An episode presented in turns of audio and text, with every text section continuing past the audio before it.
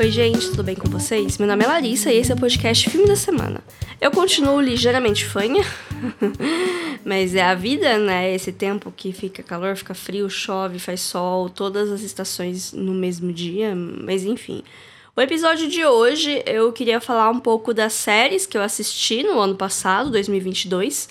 Algumas são lançamentos do ano passado, outras não, algumas são temporadas que lançaram no ano passado, outras não, teve muita coisa, enfim.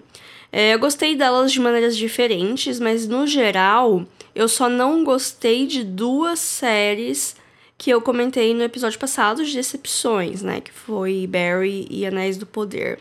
Então, tudo que eu falar hoje é quase que uma é uma recomendação, né? Não é quase, é uma recomendação sim porque eu gostei pelo menos um pouquinho dela. Como eu ando vendo menos série do que filme, eu acho que eu consigo comentar rapidamente de todas essas temporadas.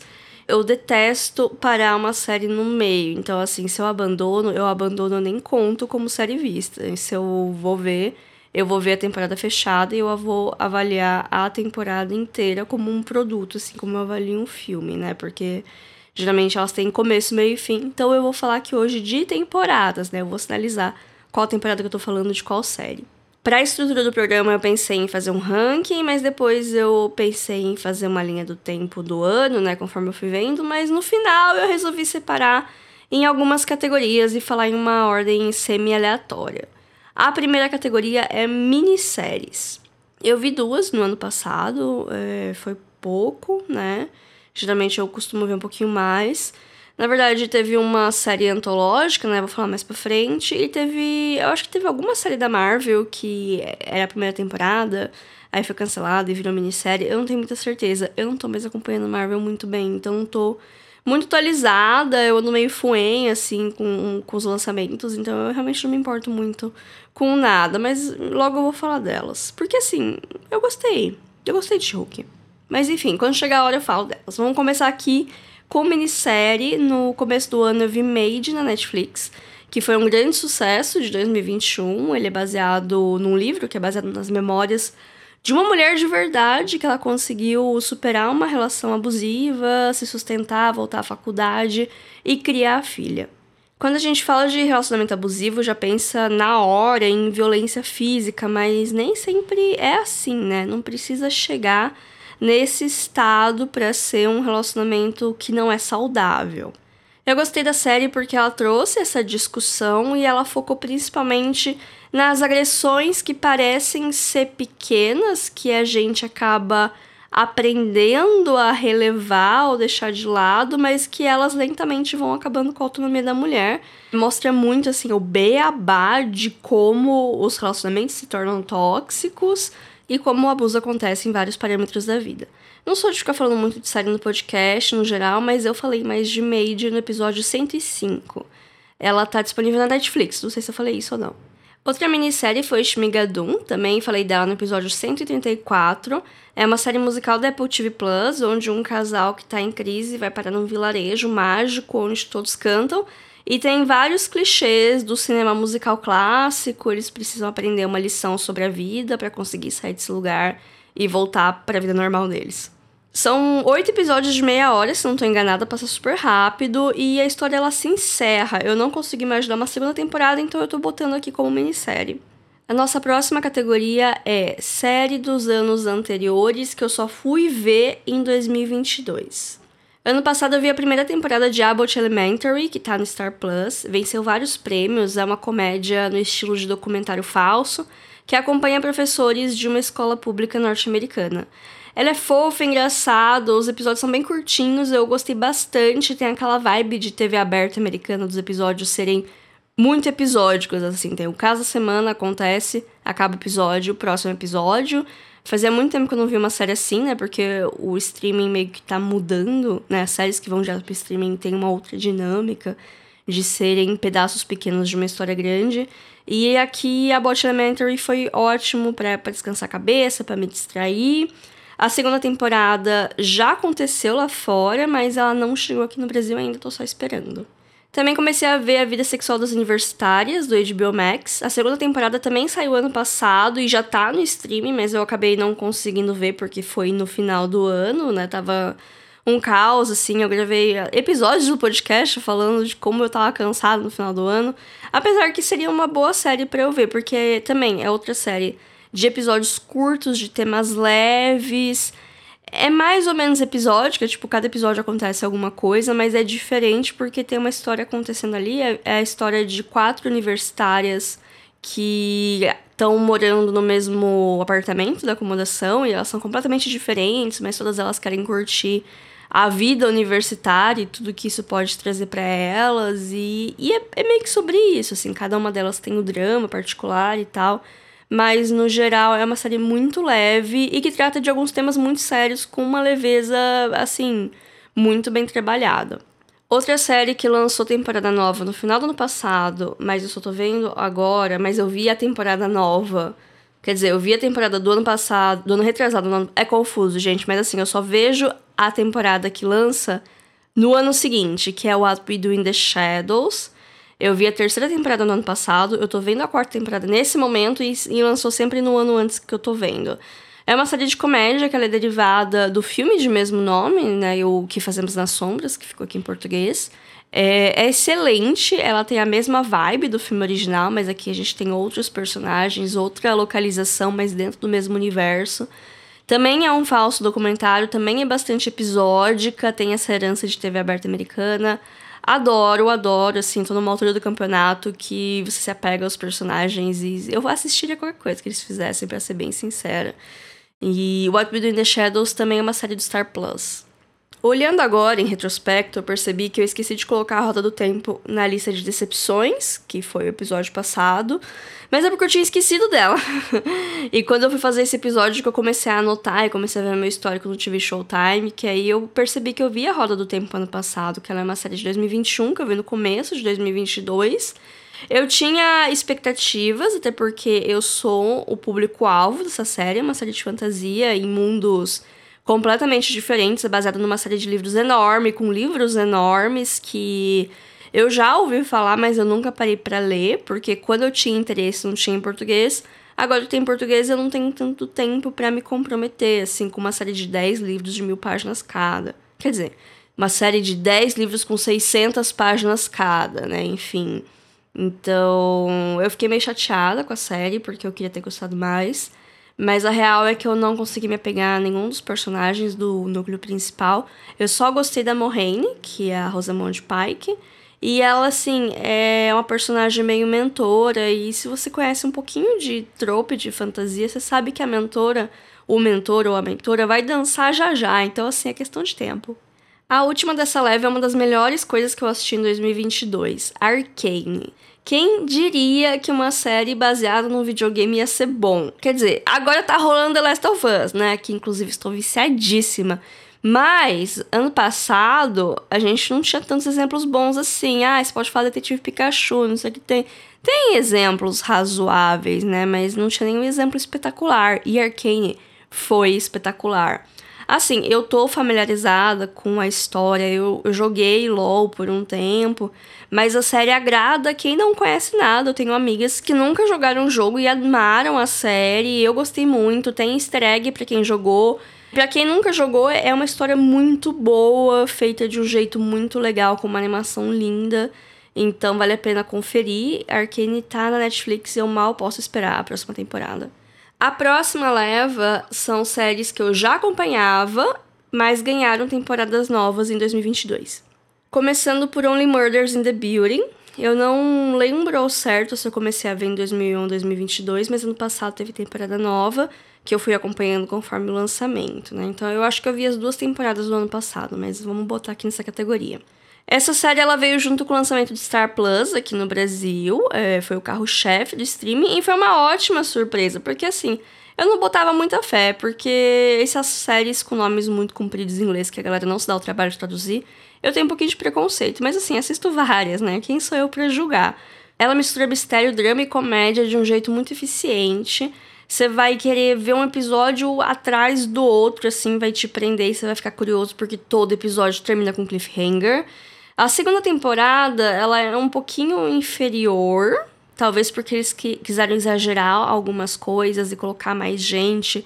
E teve uma hora que deu uma cansada. Eu acho que o começo da segunda temporada é um pouco esquisito, é um pouco cansado, mas depois ela pega o ritmo e vai termina ótima. Termina com um gancho ainda maior pra próxima temporada. E assim, Meryl Streep vai estar na terceira temporada, que eu acho que sai esse ano. Então, né, tem um padrão de qualidade. Que outra série que tem Meryl Streep no elenco, sabe? Então, assim, deem uma oportunidade. Não sejam preconceituosos com um título grande. Vale a pena assistir Only Murders in the Building. Tem séries com nomes grandes em inglês, tem The Marvelous Mrs. Maisel, ou A Incrível Senhora Maisel, como eu chamo, eu não sei se foi oficialmente traduzido, mas é que Marvelous é muito difícil de falar. Essa série ela foi uma das primeiras originais do Prime Video, foi um dos carros-chefes quando o streaming chegou aqui no Brasil.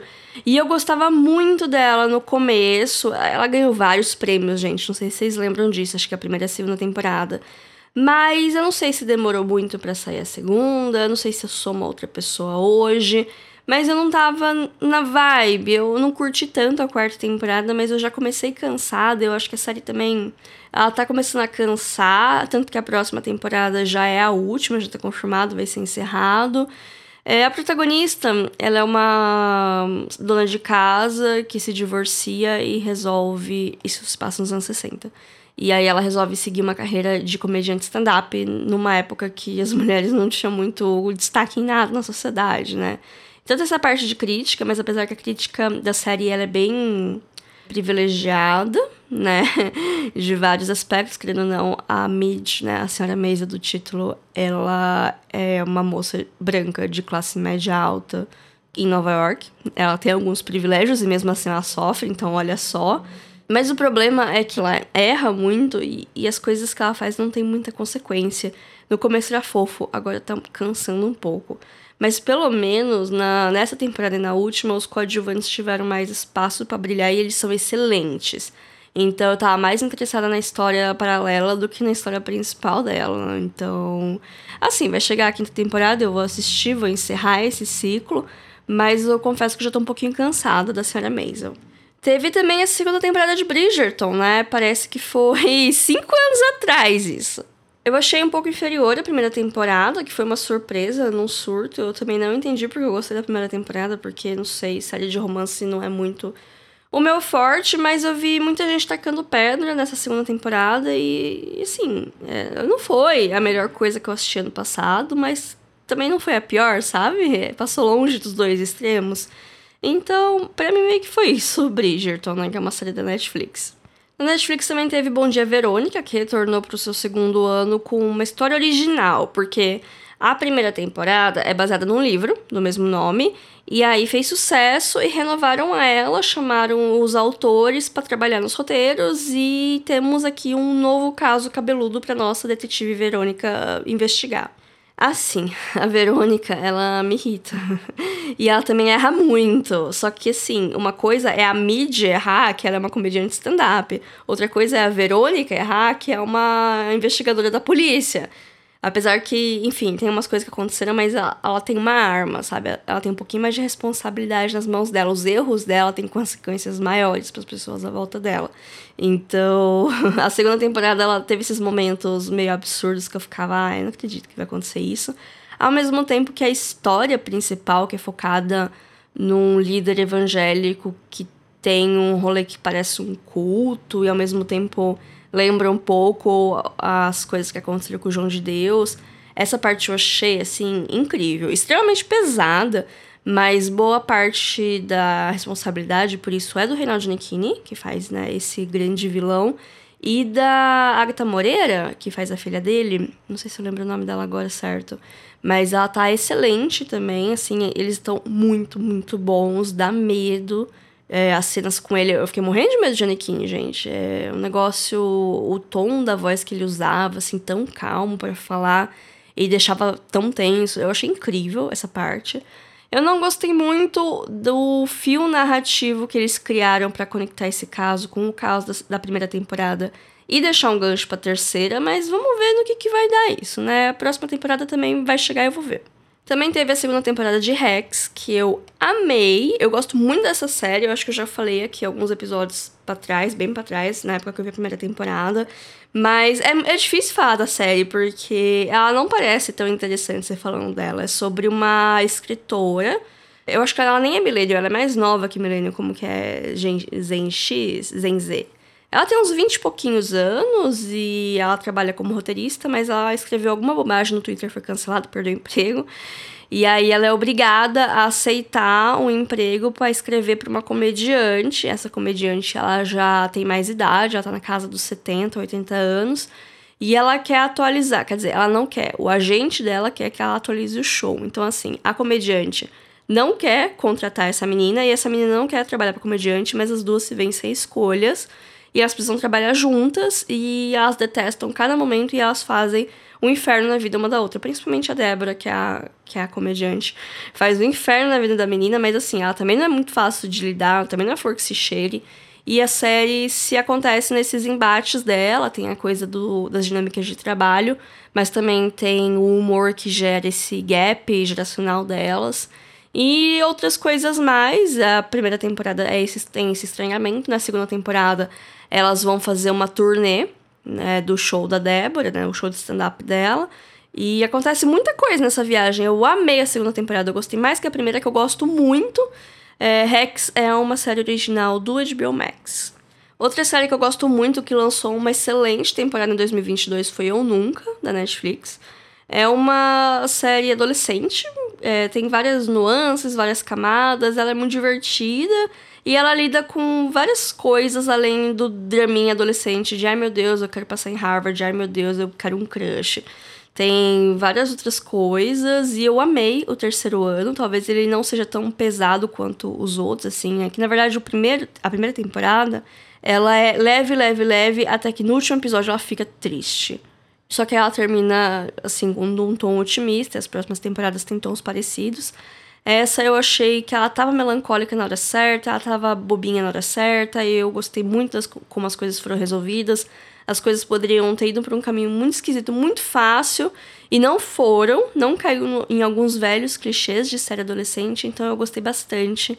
E fica aí a recomendação dessa excelente série que muita gente pode dar uma ignorada por ser uma série adolescente e pelo título original ser gigante, que é Never Ever Ever. Eu não sei nem falar, é um trava-língua, mas chama Eu Nunca em português. E eu paguei a minha língua com White Lotus, né? Que é a série da HBO. Ela surgiu como uma minissérie, acabou virando uma série antológica, daquelas que cada temporada vai ter uma história fechada. Eu falei sobre ela no episódio 76, que foi quando eu assisti a primeira temporada. Eu falei que eu gostei, mas que eu não entendia a loucura que o pessoal tava, né? Que o pessoal tava amando, ela ganhou um monte de prêmio, não sei o que tem. Eu fiquei, nossa, gente, calma. Porque assim, é legal, eu gostei da primeira temporada, mas não era para tanto. E aí fez tanto sucesso que eles renovaram. E eu fiquei, gente, por que fizeram isso? Ainda bem que fizeram isso, porque, gente, essa segunda temporada foi uma das melhores coisas que eu vi na TV esse ano. Ela é incrível. São novos personagens, é uma nova locação. A primeira temporada é um resort no Havaí, a segunda é um resort na Sicília, na Itália. Segue o mesmo tema, que é a gente rica doida presa no mesmo espaço, sem noção nenhuma. Tem alguns tópicos para críticas sociais, tem alguns tópicos para entretenimento, tem alguns temas centrais, assim como a primeira temporada teve alguns temas centrais, essa tem alguns outros que são discutidos ao longo dos episódios vai ter um mistério, né? Assim como a primeira temporada, a primeira cena da segunda é. Você sabe que alguém morreu. Quem morreu, quem matou, você vai descobrir ao longo da temporada. Então você fica com aquela pulga atrás da orelha, porque você sabe que alguma daquelas pessoas que tá lá vai morrer. E talvez alguma daquelas pessoas vai ser responsável pela morte daquela pessoa. E aí você fica. tem esse negócio de mistério, mas também é muito mais sobre as interações daqueles personagens e o que eles representam. Recomendo demais, gente. Assistam The White Lotus. Agora vamos entrar no, na última parte desse episódio, onde eu vou falar das séries que lançaram no ano passado e que eu assisti o ano passado. Começando por quem já foi cancelado, né? 1899 prometia muito por ser dos mesmos criadores de Dark, é uma série que eu particularmente gosto muito, mas entregou apenas polêmicas, né? Assim, eu tinha comprado completamente a ideia da série. Eu assisti meio espaçado, via uns dois episódios por dia. Ao longo de. Estreou numa quinta, eu vi na quinta, sexta, sábado e domingo, né? Em quatro dias eu completei a série, mas eu via com calma, eu comentava com minhas amigas, eu criei teorias. Eu tive uma excelente experiência, eu gostei muito de assistir, eu comprei o mistério, teve plot twist no final, fiquei, ok, tá bom, vamos lá. Ai, ai, e no final ela foi cancelada. Assim, teve todas as polêmicas com a quadrinista brasileira, é complicado, e acabou que ela foi cancelada e a gente não tem nenhuma resposta para nada. E tem aquela sensaçãozinha de ter perdido tempo, sabe? Porque eu nunca vou saber o que aconteceu, né? Enfim. Uma outra série que aparentemente foi cancelada, mas ela tem um final, então talvez ela seja considerada uma minissérie, é Cavaleiro da Lua.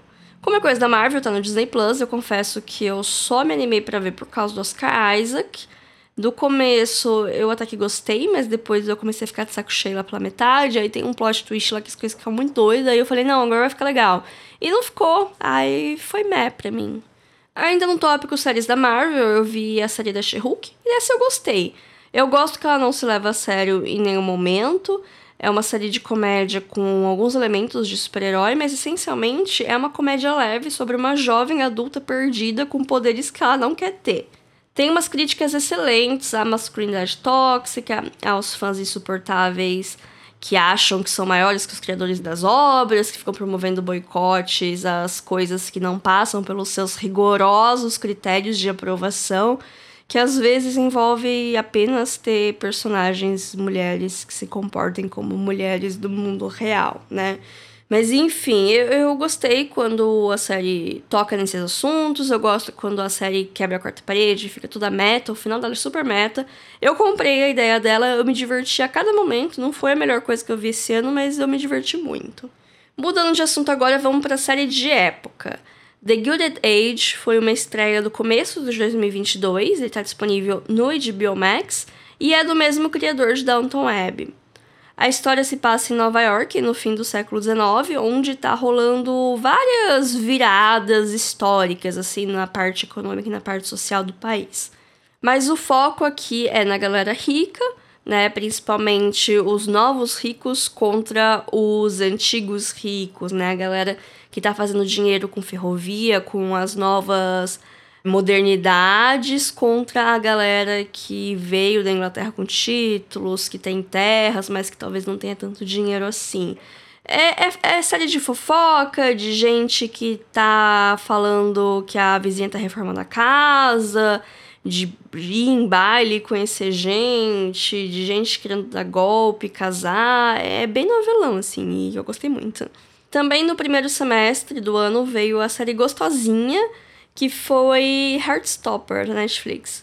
É um romance adolescente baseado numa HQ de sucesso e incorpora vários elementos estéticos desse material original. O casal principal é gay, são dois meninos, né? E a série no geral tem bastante representatividade além dos protagonistas. E é tudo muito fofo, é, é tudo muito inocente, é bonitinho, você fica sorrindo o episódio inteiro, porque ele se passa nesse lugar fantástico onde as coisas dão certo e as pessoas são tolerantes, sabe? É, é uma delícia de assistir Heartstopper. Falando em representatividade, a primeira temporada de Nossa Bandeira é a Morte, ou no original Our Flag Means Death, veio de mansinho e me conquistou. A série é uma original de Biomax, é mais ou menos baseado em fatos reais, nas aventuras de um lord que quis ser pirata no século XVII. O Taika Waititi é um dos criadores da série, ele também é um dos protagonistas, no caso é o Barba Negra, né, que é um lendário pirata que o nosso protagonista, Pirata Lord, acaba ficando muito próximo. e foi muito, muito divertido. Eu não estava esperando muita coisa da série e foi muito legal, foi muito gostoso de ver. Ela dosa bastante ação, humor e o romance. E, gente, é uma série de comédia romântica com piratas gays. Olha essa premissa que maravilhosa. Sandman foi uma série que ficou anos na pré-produção. Eu lembro quando eu li os quadrinhos, foi lá no longínquo ano de 2010. E desde essa época já tinham burburinhos de uma adaptação, enquanto pessoas na internet brigavam falando que era impossível adaptar Sandman e tal. Eu gostei muito da série, mas o caráter episódico dos quadrinhos é, fica um pouco esquisito às vezes. Eu não sei, eu não gostei tanto da transição da primeira parte para a segunda parte da temporada. Mas gostei muito da série, aquela semana do lançamento foi excelente, as pessoas só falando nisso, fazendo meme. Foi ótimo, o elenco é excelente, as coisas que aconteceram, eu comprei a ideia da série, eu comprei as cafonices dela. Gostei muito, mal posso esperar pela segunda temporada. Esse ano foi um ótimo ano para os góticos, né? Porque pouco tempo depois de Sandman vem o Vandinha, que foi a série que estourou de um jeito absurdo. Talvez tenha ficado um tiquinho saturado, talvez, mas tudo bem. Eu gostei dela, então eu não vou reclamar tanto. Assim, eu não vou ser a chata que fala, ah, eu assisti antes de virar modinha, mas eu assisti antes de virar modinha, porque eu já vi quase tudo logo que lançou, porque eu fiquei muito presa na história. E assim, ela cai em alguns clichês de séries adolescentes atuais, ela cai. Eu tô morrendo de medo dela virar Sabrina.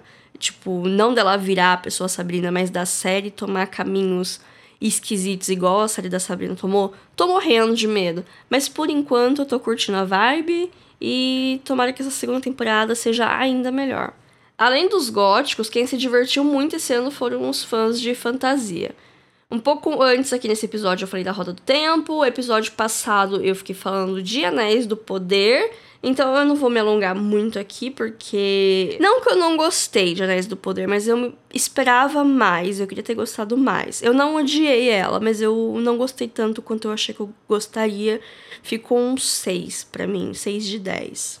Agora, a grande série de fantasia do ano foi A Casa do Dragão. Gente, eu não tava esperando, eu não achava que ia ser o negócio que foi, porque eu tenho uma história muito longa com Game of Thrones, eu assisti desde o começo, assim, eu, eu lia muita fantasia naquela época, porque eu era bem mais desocupado do que eu sou hoje. Naquela época eu só fazia faculdade, eu só fazia faculdade, mas eu não trabalhava, eu não morava na minha própria casa, então eu tinha muito mais tempo livre do que eu tenho hoje, né? Então, eu fiquei sabendo, eu frequentava os fóruns de livros de fantasia, eu lia muita coisa. E aí eu vi avisando que iam ter essa série, essa adaptação, que era um livro muito grande lá fora, e que estava chegando agora em português. Aí eu fui na biblioteca, eu achei eles lá. Quando lançou a série em 2011, eu já tinha lido os três primeiros livros. E aí eu via semanalmente, não tinha HBO, quer dizer, tinha HBO no Brasil, mas na minha casa não tinha, então eu tinha que dar meus jeitos para ver o episódio. E eu fazia isso toda semana, talvez não assim imediatamente depois, mas eu via, sei lá, lá na terça, quarta. A internet não era tão ágil que nem hoje, que se você não vê na hora, você perde a conversa, perde o bonde. Mas eu lembro que eu via assim na semana que saía. E conforme a série foi crescendo e foi tendo fãs, eu fui começando a conhecer pessoas com HBO na casa delas para ir assistir no domingo ou se juntar para assistir durante a semana o episódio em vias alternativas, então começou a virar um momento. Eu tenho memórias muito nítidas de assistir, de me reunir com grupos diferentes de amigos para assistir os episódios de Game of Thrones, né? Porque foi uma série muito longeva. Ela teve oito temporadas, mas que aconteceram ao longo de nove, dez anos, né? Então, aconteceu muita coisa na minha vida de, do começo até o final dessa série. E eu pontuo alguns eventos até com as coisas que aconteceram com a série. Então, era uma série que eu gostava muito e o final foi aquilo, né? Não tem muito o que falar. Não é só o final, eu acho que a série ela começou a decair muito na temporada anterior, na penúltima temporada, já tem umas coisas lá, mas enfim, não sei porque eu tô dando essa introdução enorme. O fato é que eu fiquei decepcionada com o final de The Game of Thrones, aí quando eu vi que estavam fazendo séries derivadas, eu fiquei, ah, pronto, mais material para eles estragarem. Mas aí quando veio Casa do Dragão, eu esqueci completamente toda a minha mágoa. E eu falei, não, vamos ver qual ela desce. Desde o primeiro episódio eu já fiquei fisgada. Eu assisti todos os episódios é, na hora que eles estreavam na HBO. Eu fui dormir 10 domingos tarde. Foram 10, foram 8. Foram 10 domingos que eu fui dormir muito tarde. Porque o episódio começava às 10, terminava às 11. Mas eu nunca começava a assistir às 10. Começava a assistir 10 e 15, 10 e 20. Terminava 11 e 15, 11 e 20. E eu não tinha sono nenhum porque eu queria falar sobre o episódio. Eu queria mandar mensagem para minhas amigas pra falar do episódio. Eu queria ver os memes no Twitter do episódio. Eu ia dormir uma da manhã. E no outro dia eu tinha que acordar seis e meia pra trabalhar. Então, a Casa do Dragão foi responsável por várias segundas-feiras de mau humor. Mas eu amei a série. Eu amei ela desde o começo. Assim, ela tem os problemas que tem uma hora que ela começa a ter uns saltos temporais muito grandes e você começa a não se apegar com tantos personagens quanto você deveria se apegar, talvez. Mas eu, eu comprei tudo e ela me fez me sentir do jeito que eu me sentia quando eu assisti Game of Thrones. E me fez ficar pensando, me deu vontade de ler o livro, que pelo menos esse é baseado num livro que já existe, que já tem começo, meio e fim. Então a gente já sabe mais ou menos como vai acabar. Eu sei de algumas coisas que eu fui atrás de spoiler, né? Mas a gente sabe como a dinastia Targaryen acaba porque a gente viu Game of Thrones, né? Mas enfim. Caso do Dragão, né? Pra dar um, contexto para quem não sabe o que tá acontecendo, é uma série que acontece uns 200 anos antes dos eventos de Game of Thrones. E ele vai contar. Não é a história da Casa Targaryen, porque isso teria que voltar mais uns 100 anos na história. Mas é um momento decisivo da história dessa casa, que é um momento de desunião, por assim dizer, onde começam a surgir duas linhas diferentes da árvore genealógica que começam a brigar entre si pela coroa. E isso acaba gerando uma guerra civil enorme que divide assim os sete reinos. E depois, né, eventualmente, eventualmente essa guerra vai acabar e, e as coisas vão dar certo por um tempo, até que elas vão dar errado de novo. É... Porque é isso que acontece em Westeros, né? E isso tudo antes de acontecer Game of Thrones, que também é um momento de as coisas dão errado, aí as coisas dão certo um pouquinho, aí dão errado, muito errado, aí dão certo um pouquinho, aí dão errado de novo, e, e é isso, né? O mundo de Game of Thrones. Então, fiquei muito feliz de ver Casa do Dragão de ter assistido episódio a episódio, ter a experiência do episódio semanal, que é muito gostoso ter esse momento de você assistir, você discutir, de você ver memes, você absorver aquele episódio. E aí, quando você já absorveu, vem o outro episódio, aí é um ciclo e você fica 10 semanas falando da mesma coisa. Mas enfim, né? Bom, gente, esse foi o episódio de hoje. Foi um pouco mais extenso do que eu achava que seria, porque essa parte final da Casa do Dragão eu não escrevi roteiro, porque não deu tempo, então eu resolvi improvisar para vocês. Eu acho que deu para sentir que eu improvisei, porque eu perdi um pouco a linha de pensamento, me perdi um pouco, né? Falei um pouco demais. Mas sigam a gente no Instagram, arroba filme.da.semana. A gente também tem o um e-mail para contato, que é o podcast filme da semana, gmail.com. Esse e-mail também é uma chave Pix, caso queiram fazer qualquer tipo de colaboração com o nosso trabalho, me pagar um cafezinho, que seja qualquer valor é de grande ajuda. E esse é o último episódio das nossas retrospectivas de 2022. A semana que vem eu quero fazer um episódio de expectativas para 2023 na parte de cinema, né? Não na parte de vida pessoal e outras coisas, porque, né? né? Mas eu quero falar um pouco dos filmes que vão lançar, dos filmes que estão no meu radar, de coisa para ficar de olho. E depois vamos começar conteúdos de 2023 bonitinho. Já saiu a lista de indicados do Oscar, eu já tô ciente disso, já tô trabalhando em conteúdos de Oscar para mais perto da cerimônia, eu vou ver os filmes e tal. E a gente se vê semana que vem. Tchau, tchau.